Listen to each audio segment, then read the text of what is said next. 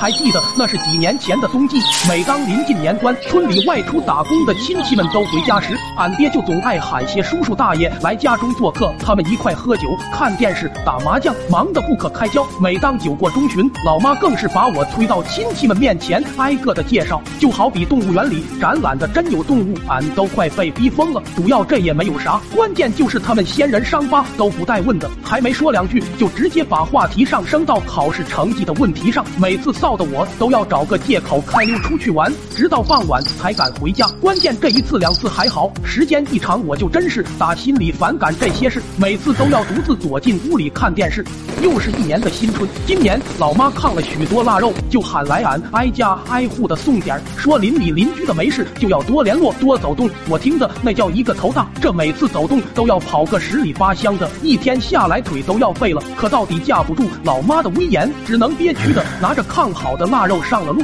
然而刚出门就撞见了同为跑腿的阿文，这犊子一听我也要送年货，就贴我耳边小声说：“其实这亲戚间送啥都一样，礼轻情意到了就行，还不如咱自己拿它换点炮仗啥的玩。”我起初死活不肯答应，可到底还是磨不过他的三寸不烂舌。天真的我就这么被他领上了歪路，跑到小卖部就全给换了炮仗。可等完事后，我又想起特么要走亲戚的事，阿文在旁也是看出了我的担忧，随即不紧不慢的掏出了一个礼盒，说是送这个就行。直到后来我才知道，这犊子也是把串亲戚的腊肉给卖了，随即又在家挑了两条他爹上好的红裤头来当礼物。可当时我哪里知道这些，拿着包装好的礼盒就出发了。第一站就是三大爷家。说实话，至今我都忘不了他打开礼盒那一刻的迷惑眼神。只见他颤巍巍拿起红裤头问道：“这这这，真是你爹送的吗？”当时我特么脸都绿了。可还没等我开口，阿文就在一旁说道：“是的，没错，他爹说送你这个，意味着祝您红红火火。”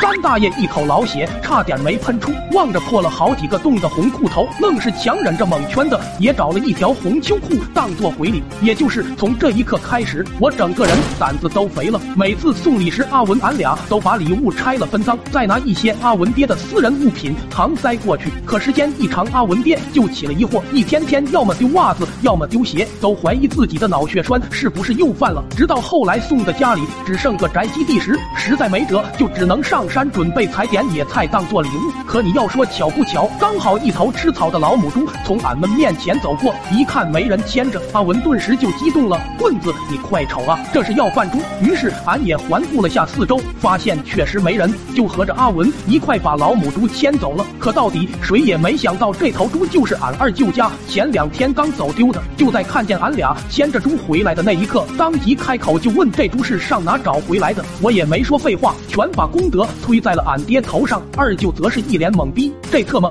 原来是被俺爹偷了，如今还当礼品相送，当时就爆发了，横着根拐杖就去找俺爹理论了。然后令俺俩没想到的是，那天竟出乎意料没受惩罚，只是老妈们轻声细语道：“其实送的不只是东西，还有这一缕斩不断的亲情。”直到后来我才明白，走动不仅只是字面意思，也是为了两联络这千丝万缕的庞然大家庭。其实，在这个强调边界感、互不麻烦的世界里，偶尔走动走动，好像也不错。